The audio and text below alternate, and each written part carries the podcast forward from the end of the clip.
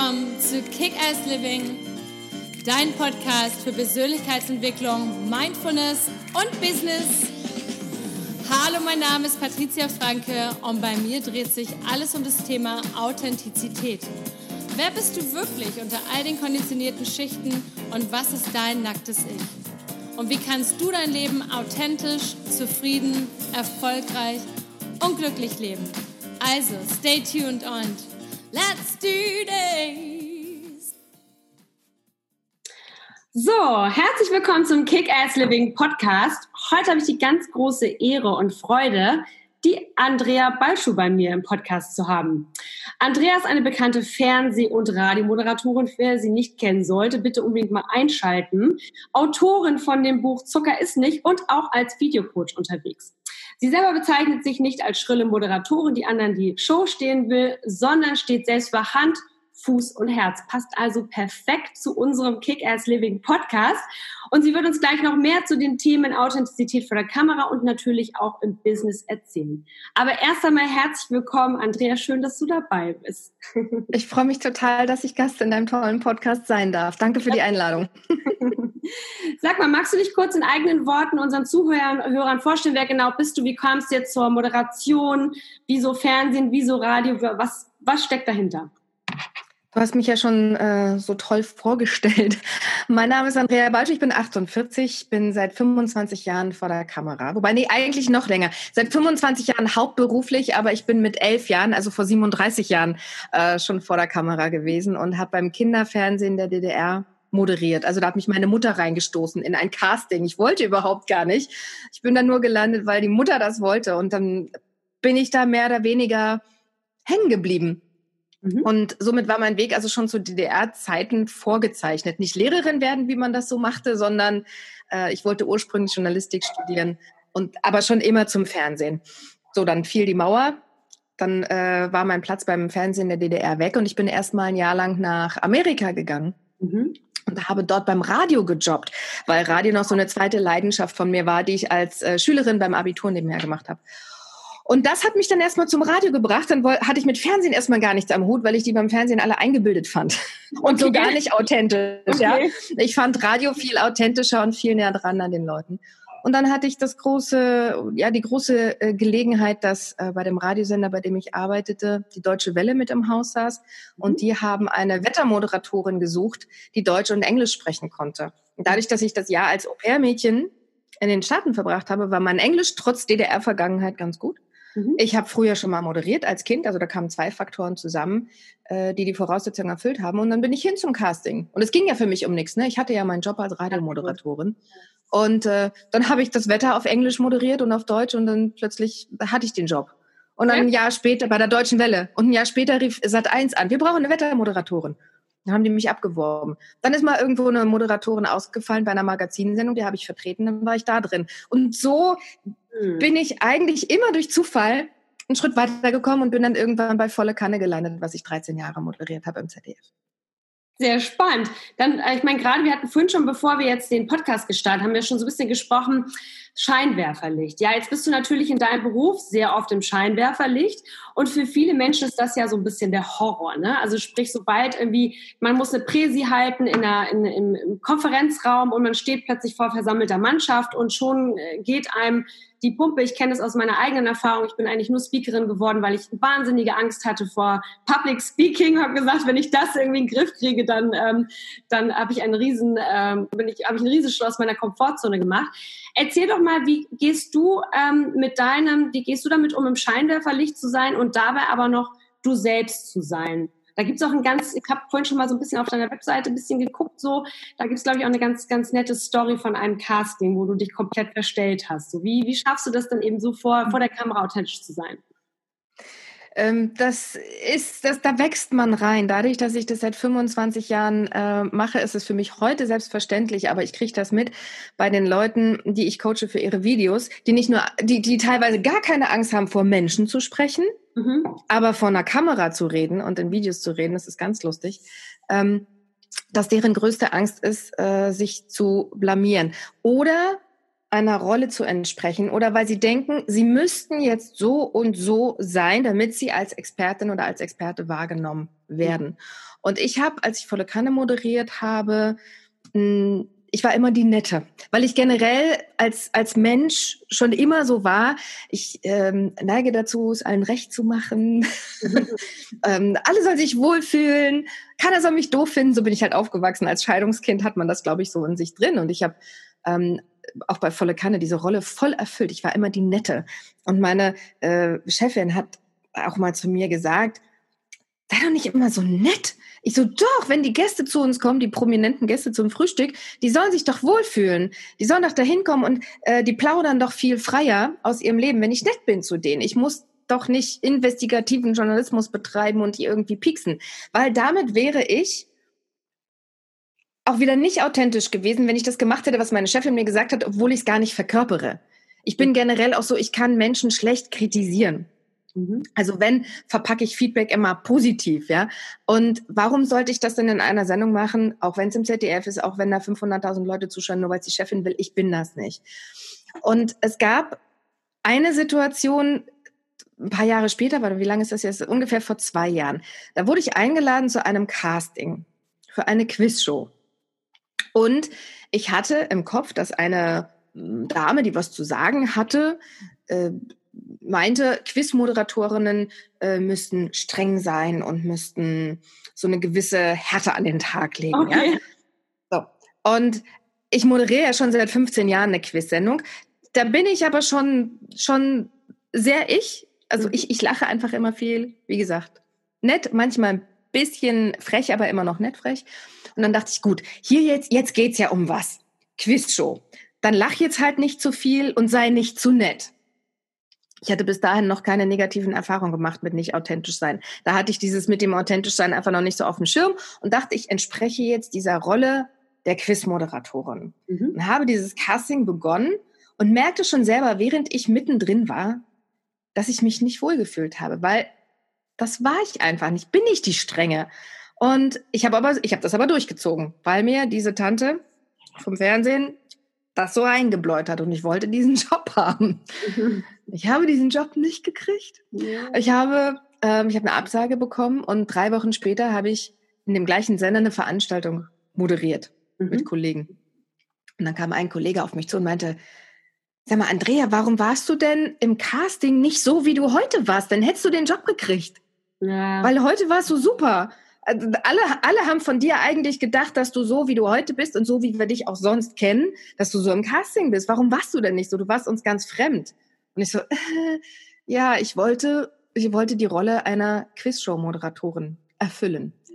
Das war aber nicht ich und deshalb habe ich den Job nicht bekommen. Das heißt, die haben gespürt, irgendetwas stimmt nicht. Irgendetwas war dadurch nicht sympathisch. Irgendwas war, ging irgendwie gegen den Strich. Man kann es ja manchmal gar nicht richtig greifen. Mhm. Und so ist es halt oftmals auch in Videos, wenn Leute denken, ich muss jetzt hier die Expertin geben und den Experten geben ich muss so und so sein, weil so habe ich das mal gehört und habe ich mal gesehen und ich darf meine Hände keinesfalls bewegen. ja. Dann wirkt das aber, dann wirkt das ganz fremd. Mhm. Und äh, so habe ich dann selber die Erfahrung gemacht, wie es ist, wenn ich nicht authentisch bin. Ich habe aber auch eine Erfahrung gemacht, die mir gezeigt hat, wie sehr es etwas verändern kann, wenn ich authentisch bin. Und zwar gab es bei Volle Kanne eine Sendung mit André, nicht André Rieu, den hatte ich auch, äh, André Heller.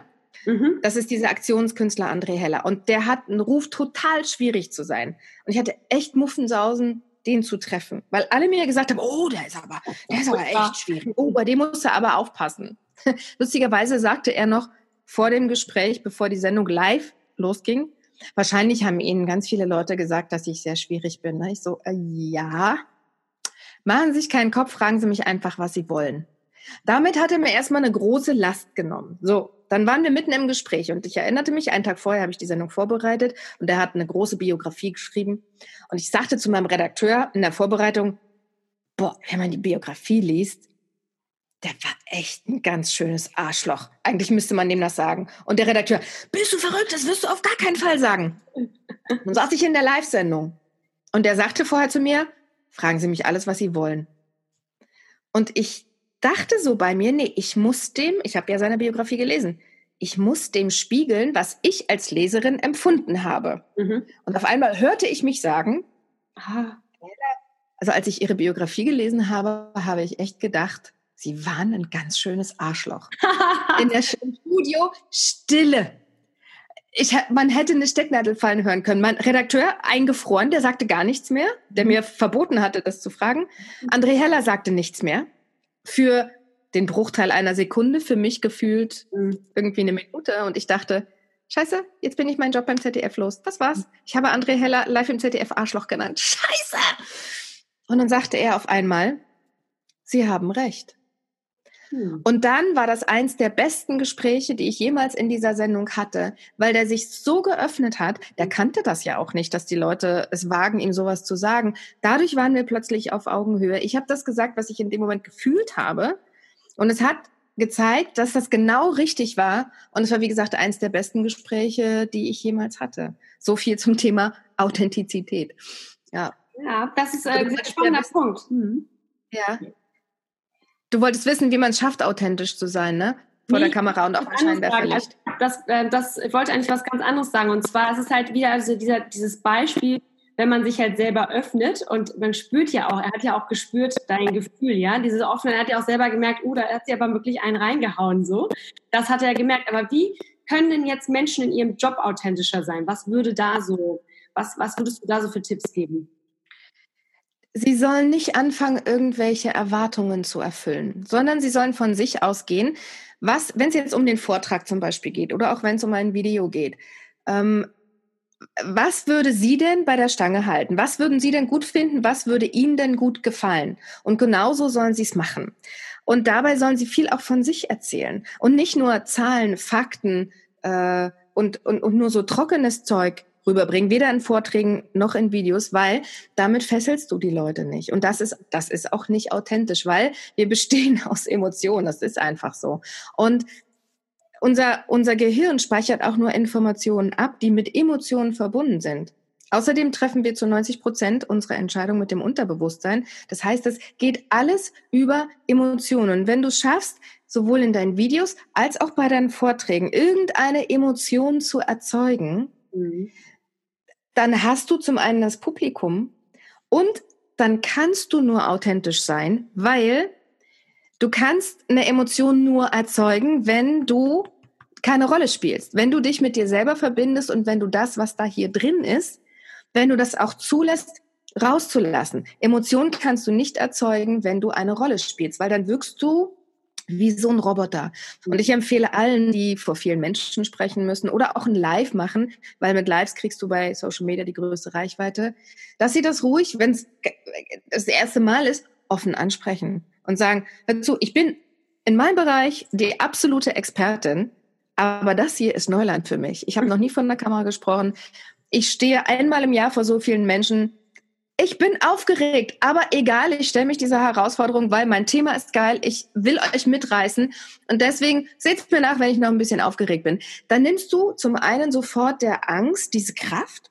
Zum mhm. zweiten findet das das Publikum auch total sympathisch. Die meisten haben aber Angst, wenn sie das zugeben, dass sie dann nicht mehr kompetent wirken. Mhm. Aber das Gegenteil ist der Fall. Man, man findet sie automatisch sympathisch. Also das empfehle ich, wenn die Angst echt groß ist, so dass sie einen lähmt. Wenn es jetzt nur ein bisschen aufgeregt hat, ist, was ja normal ist. Also auch ich bin nach 25 Jahren immer noch nervös, wenn ich auf eine Bühne gehe, wo viele Menschen äh, sind.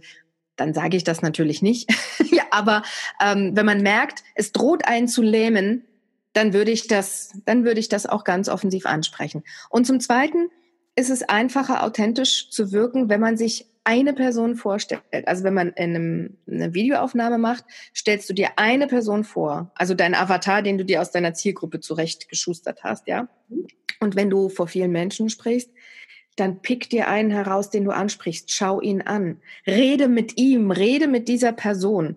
Also verbinde dich quasi mit einer Person sei es der Avatar, eine imaginäre Person oder aber jemand äh, im Publikum. Und dann merkst du, dann fällt es dir leichter, dann redest du auch ähm, so, wie dir der Mund gewachsen ist. Und viele schreiben ja ihr Manuskript vor für ihren Vortrag. Dann schreiben sie das aber in Schriftsprache. Ja. Wir sprechen aber anders. Wenn man das was wir sagen, aufschreiben würde, dann würde das sehr banal wirken. Mhm. Als hätte, hätten wir Abitur nicht geschafft oder so, ja.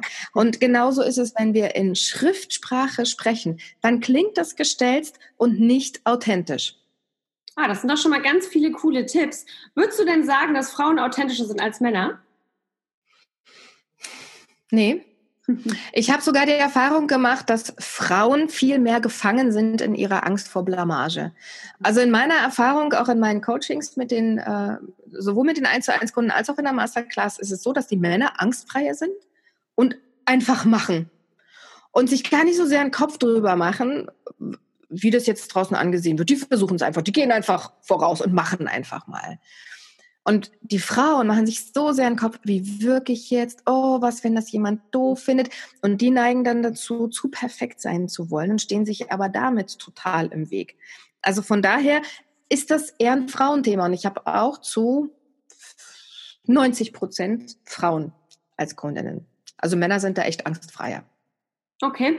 Erzähl doch noch mal ein bisschen was zu deinen Videocoachings. Was genau, ähm, was genau für Kunden hast du da? Weil ich meine, es wird ja immer mehr, du hast es schon eben angesprochen, Social Media heutzutage, wenn du kein sag ich mal, vernünftigen Social-Media-Auftritt hast, auch als Firma. Es sind ja nicht nur Privatleute, sondern es sind ja häufig auch eben gerade viele Firmen, die sich eben auch jetzt per Video einfach darstellen ähm, müssen und auch zeigen so, sollen, damit wir auch alle ein bisschen besseren Einblick bekommen.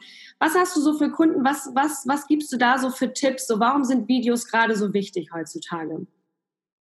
Also es sind vor allem Selbstständige, die zu mir kommen, Selbstständige und äh, Unternehmer und Unternehmerinnen, also Großteil immer noch Frauen. Mhm. Und äh, inzwischen sind es auch Unternehmen, die auf mich zukommen. Also eine Versicherung, die zum Beispiel ihre Agenten fit machen will für den Auftritt bei LinkedIn. Mhm. Es ist so, dass wenn du eine Dienstleistung suchst, du hast ein Problem und willst eine Lösung, dann googelst du. Und dann hast du ganz viele Angebote und weißt aber gar nicht, für welches Angebot du dich entscheiden sollst, weil die schreiben natürlich alle auf ihrer Webseite, was für ein geiles Angebot sie haben und dann haben sie tolle Testimonials und es klingt alles total überzeugend. Bei allen. So, nach welchen Kriterien entscheidest du denn, von wem du die Dienstleistung buchst? Wenn aber einer von denen ein Video auf der Seite hat, und du findest diese äh, Person sympathisch, die du da siehst, und kannst dich in einer gewissen Form auch mit der verbinden und hast du das Gefühl, ach, mit der könnte ich irgendwie Kaffee trinken gehen. Mit der fühlt sich das irgendwie gut an. Dann wirst du zu 80 Prozent, wenn alle Angebote toll klingen, mhm. wirst du dich zu 80 Prozent für die Person entscheiden, die ein Video auf der Webseite hat, weil das was persönlich ist, ist. Das ist, als hättest du die Person quasi getroffen. Außerdem ist das die Chance, vor allem für Coaches. Es gibt ja viele Coaches. Wie kannst du denn dich von dieser Masse überhaupt unterscheiden? Mhm. Durch deine Persönlichkeit, weil die ist ja wirklich einzigartig. Und natürlich durch deine Authentizität. Also das, was dich ausmacht. Klar gibt es viele mit dem gleichen Angebot, aber nur eine bringt es so rüber wie du. Ja, vielleicht kann Person B das genauso gut wie du, aber Person B kann mich nicht so inspirieren und trifft mich hier nicht so wie du, weil du eine ganz andere Art hast, mit mir umzugehen. Und die Art von Person B spricht mich überhaupt nicht an, aber deine spricht mich an. Und das merke ich doch in Videos sofort. Wenn ich dich blind buche und ich stelle erst fest, wenn wir zusammenarbeiten, ja, irgendwie passt das aber nicht, dann ist das für beide Seiten nicht befruchtend. Deshalb empfehle ich, jeder sollte auf der Startseite seiner Homepage unbedingt ein Video haben. Also nicht nur bei Social Media, sondern auf der Startseite der Homepage unbedingt ein Video. Und dann natürlich auch bei LinkedIn, ganz wichtig, da gibt's noch nicht so viele Leute, die Videos machen, bei Facebook, Instagram, weil heutzutage buchen viele nicht mehr einfach so drauf los, sondern die recherchieren. Ah, was hat denn diese Person schon gemacht? Und wie ist sie denn so drauf? Und dann wird natürlich bei Social Media auch geguckt. Ja. Und wenn dir da ein Video vor die Nase fällt, dann bleibst du da auch nochmal hängen. Dann siehst du das Video auf der Homepage, dann bleibst du auch da hängen. Also Kunden kommen viel schneller zu dir oder bleiben schneller bei dir, bleiben auch hängen und bleiben länger da, wenn sie ein Gefühl für dich in Videos bekommen haben. Und deswegen ist es so wichtig, dass wir mit Videos rausgehen. Ich meine, gerade in Zeiten von Corona, wo wir teilweise nicht mehr selber hinfahren können, sind Videos noch wichtiger geworden. Mhm. Nee, sehr, sehr spannend. Ähm, du sprichst ja auch immer wieder, also ich denke auch, dass das Thema Video gerade erst richtig anfängt. Ich merke, dass eine Frage jetzt noch, die ich mir hier gar nicht aufgeschrieben habe, und zwar, wenn wir schon zum Thema Video sprechen, die Aufmerksamkeitsspanne wird ja immer kürzer von den Leuten. Also ich merke ja so, wenn man jetzt sich Videos anschaut von auf Homepages oder so weiter, eins, knapp zwei Minuten für ein Showreel, knapp drei Minuten, wobei der große Erfolg von TikTok zeigt ja auch dieses bis 15 Sekunden. Ich finde es manchmal schon echt krass und schwierig, sage ich, weil wenn ich dann selber auf Instagram unterwegs bin, dann sehe ich halt jetzt die Reels, die Instagram Reels sind ja jetzt auch ganz ähm, populär, wie man in 15 Sekunden da wirklich irgendwie so viel wie möglich verpackt. Was würdest du denn so als eine ideale Länge für ein Video ähm, empfehlen? Also meine Videos bei LinkedIn, wo ich Kameratipps gebe, sind nur eine Minute lang. Eine Minute. Und ich habe trotzdem Kunden bekommen. Also die kurzen Videos werden einfach öfter geteilt. Und wenn die Leute sehen, das Video ist nur eine Minute, ach, das kann ich mir mal angucken. Wenn ja. da steht fünf Minuten, klicken die das zum Teil überhaupt gar nicht an. Also ich würde sagen, maximal bei LinkedIn, bei Facebook, das Video auch auf der Startseite der Homepage, zwei Minuten. Mhm. Bei Instagram eine Minute. Man mhm. kann viel sagen in einer Minute. Und du willst ja die Leute bei Social Media auch nur neugierig machen auf dich. Es, du, du gibst ihnen ja jetzt hier kein komplettes Coaching mit, sondern du fütterst sie ja nur, du gibst ihnen mal hier eine Inspiration, da einen Gedanken, über den sie nachdenken können. Und du willst sie ja neugierig machen auf dich, dass sie dann mehr von dir bekommen, dass sie dann auf deine Homepage gehen, wo sie dann auch mehr von dir erfahren. Du kannst auf der Homepage ruhig auch ein längeres Video haben, allerdings als zweites Video. Also das erste, um einfach so ein Gefühl für dich erstmal zu bekommen, sollte anderthalb bis zwei Minuten sein. Und wenn du aber eine Dienstleistung hast, die erklärungsbedürftig ist, dann kannst du sagen, okay, wenn du mehr über meine Arbeit erfahren willst, dann schau dir einfach das nächste Video an. Dazu sind die Leute dann bereit, wenn sie sich das erste Video angeschaut haben und dich gut finden. Dann mhm. lassen sie sich auch gerne mal auf ein zweites Video ein, was dann vier Minuten lang ist. Aber je kürzer, desto besser. Also wenn du schaffst, in einer Minute das Wichtigste unterzubringen. Genial. Also die Videos werden ähm, am meisten geteilt. Es sei denn, du gehst auf YouTube. Bei YouTube sollten die Videos länger sein, weil da sind die Leute mit einer anderen Intention unterwegs. Die gehen zu YouTube schon mit der Bereitschaft, ich gucke mir jetzt Videos an. Und da können die auch vier, fünf, sechs oder auch zehn Minuten lang sein. Super spannend. Also ähm, wie gesagt, unter den in den Shownotes verlinke ich natürlich noch Andreas Masterclass und auch noch den Links zu ihrem Coaching und ihrem Kurs denke, dass das ein riesen, riesen Thema ist. Wir kommen jetzt auch schon langsam zum Ende. Ich habe jetzt hier noch so ein paar Fragen und zwar eine möchte ich noch dich fragen. Du sprichst ja auch ganz häufig mit Selbstironie. Also das hat ja und Selbstironie hat auch viel mit Verletzlichkeit zu tun. Ähm, wie schaffst du das, dass du dich verletzlich zeigen kannst, einfach in deinem eigentlich auch im Beruf, in deinem beruflichen Leben? Du hast vorhin auch schon so ein paar süße Beispiele gesagt. Was hast du da vielleicht noch so einen Tipp für unsere Zuhörer heute, wie man so ein bisschen sich insgesamt verletzlicher zeigen kann? Erzähl einfach auch ähm, von den Fails, die du hattest. Das heißt, von den Niederlagen, die du hattest, weil das ist das, was dich menschlich und auch wieder authentisch macht. Weil wenn ich nur sage, nur erzähle, ah, ich stehe seit 25 Jahren vor der Kamera, ich habe schon über 3000 Live-Sendungen moderiert und ich habe schon drei Bücher geschrieben, ah, ich bin so toll. Das ist echt unsympathisch. Und vor allem kann sich keiner damit verbinden, weil die Erfahrung hat ja keiner gemacht. Aber wenn ich als Moderatorin, die seit 25 Jahren vor der Kamera steht, wenn ich sage, ich habe letztes Jahr Schulden gehabt und ich habe aufgrund dieser Schulden einfach dann die Motivation gehabt, was Neues zu starten, das war mein ursprünglicher Antrieb und aus diesem Antrieb heraus ist dann etwas gewachsen, was mich so dermaßen erfüllt, dass das Geld sogar in den Hintergrund tritt, dann ist das etwas, wo Leute sagen, selbst die hatte Schulden, echt? Oh Gott. Oh. Also es ist, mhm. ähm, die Leute können dann auch lernen, die wollen dann wissen, wie bist denn du damals damit umgegangen? Oder dass ich erzähle, ich habe mein Casting nicht gekriegt, obwohl ich schon so viele Jahre Erfahrung habe. Und ich habe es nicht gekriegt, weil ich eine Rolle gespielt habe und nicht authentisch war.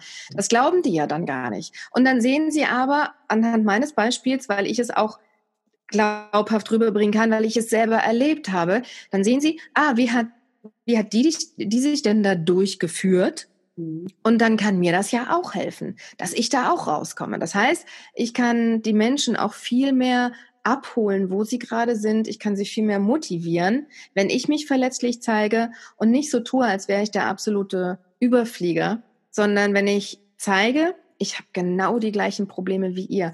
Ich habe äh, zwei Ehen in den, gegen die Wand gefahren, ja. Ähm, also es ist so, das glaubt ja auch keiner. Mhm. Und, und dann wirst du plötzlich aber greifbarer, dann bist du, ja. dann stehst du nicht mehr auf so einem Podest, sondern die Leute können sich mit dir verbinden und vertrauen dir. Ja, super sympathisch. Schöne, ganz tolle Tipps, auch nochmal für alle zum Mitschreiben. Was gibt es denn noch für irgendwelche Projekte, die in dir schlummern? Was dürfen, worauf dürfen wir uns noch freuen jetzt in der nächsten Zeit? also, ähm, am ich, am 14. Oktober startet äh, die nächste Video-Masterclass. Die geht über zehn Wochen, sodass wir rechtzeitig vor Weihnachten fertig sind. Ich werde aber, weil die Video-Challenge so beliebt ist, ich habe sie jetzt zum zweiten Mal gemacht und ich werde so häufig darauf angesprochen, werde ich aus den Videos der Video-Challenge einen kleinen Workshop machen mit Workbook dabei, mit Equipment-Liste dabei und äh, mit ganz vielen Videos und das für kleines Geld ähm, weit unter 100 Euro, werde ich das quasi dauerhaft zur Verfügung stellen, sodass die Leute, die noch gar nichts zu tun haben mit Videos, da erstmal reinkommen und so ein Gefühl dafür kriegen und eine Struktur bekommen für ihr Homepage-Video, dass sie schon mal wissen, ah, okay, darauf kommt es an bei einem Video für meine Homepage. Und das ist so äh, das, woran ich gerade arbeite, was dann Ende Oktober an den Start gehen wird. Und dann plane ich für nächstes Jahr wieder eine Challenge. und äh, ich habe so viele Ideen hier im Hinterkopf, aber ich moderiere ja auch noch beim Fernsehen. Also ich muss ähm, noch ähm, schauen, wo ich das wann wie unterbringe. Also ich habe mehr Ideen im Kopf, als ich umsetzen kann, aber im nächsten Jahr äh, wird da noch einiges kommen. Aber jetzt liegt erstmal der Fokus auf meiner Video Masterclass. Super, ja, super. Vielen lieben Dank, dass du heute dabei warst. Du hast schon eins der letzten Fragen, die wir sonst immer stellen zu deinem Naked Moment, hast du jetzt schon gerade super beantwortet, eben einmal mit den Schulden und mit dem Fail beim Casting. Deswegen muss ich dir jetzt nicht noch eine, eine Niederlage sozusagen in Anführungsstrichen oder eine negative Erfahrung rauslocken. Vielen lieben Dank, dass du heute dabei warst bei Kick-Ass Living. Wie gesagt, an alle interessierten Hörer, das Ganze wird natürlich, ich verlinke alle Links zu Andrea, dass ihr euch das angucken könnt. Auch natürlich die Challenge vielleicht mal ausprobieren oder vielleicht die Masterclass auch gleich. Und ihr könnt auf jeden Fall gespannt sein, dass da noch ganz viele tolle Sachen in der kommenden Zeit kommt. Also auch vielleicht gerne auf Social Media mal adden. Und ich freue mich natürlich über Kommentare. Wenn ihr Fragen habt, am besten direkt an Andrea schreiben über Instagram oder natürlich aber auch an uns, an unser Team. Die leiten wir gerne weiter. Vielen lieben Dank, dass du heute dabei warst. Alles, alles Sehr Liebe. Gerne. Richtung Mann. Allen viel Spaß beim Videodrehen. Tschüss. Tschüss, alles Liebe, lots of love and let's kick ass. Bis bald.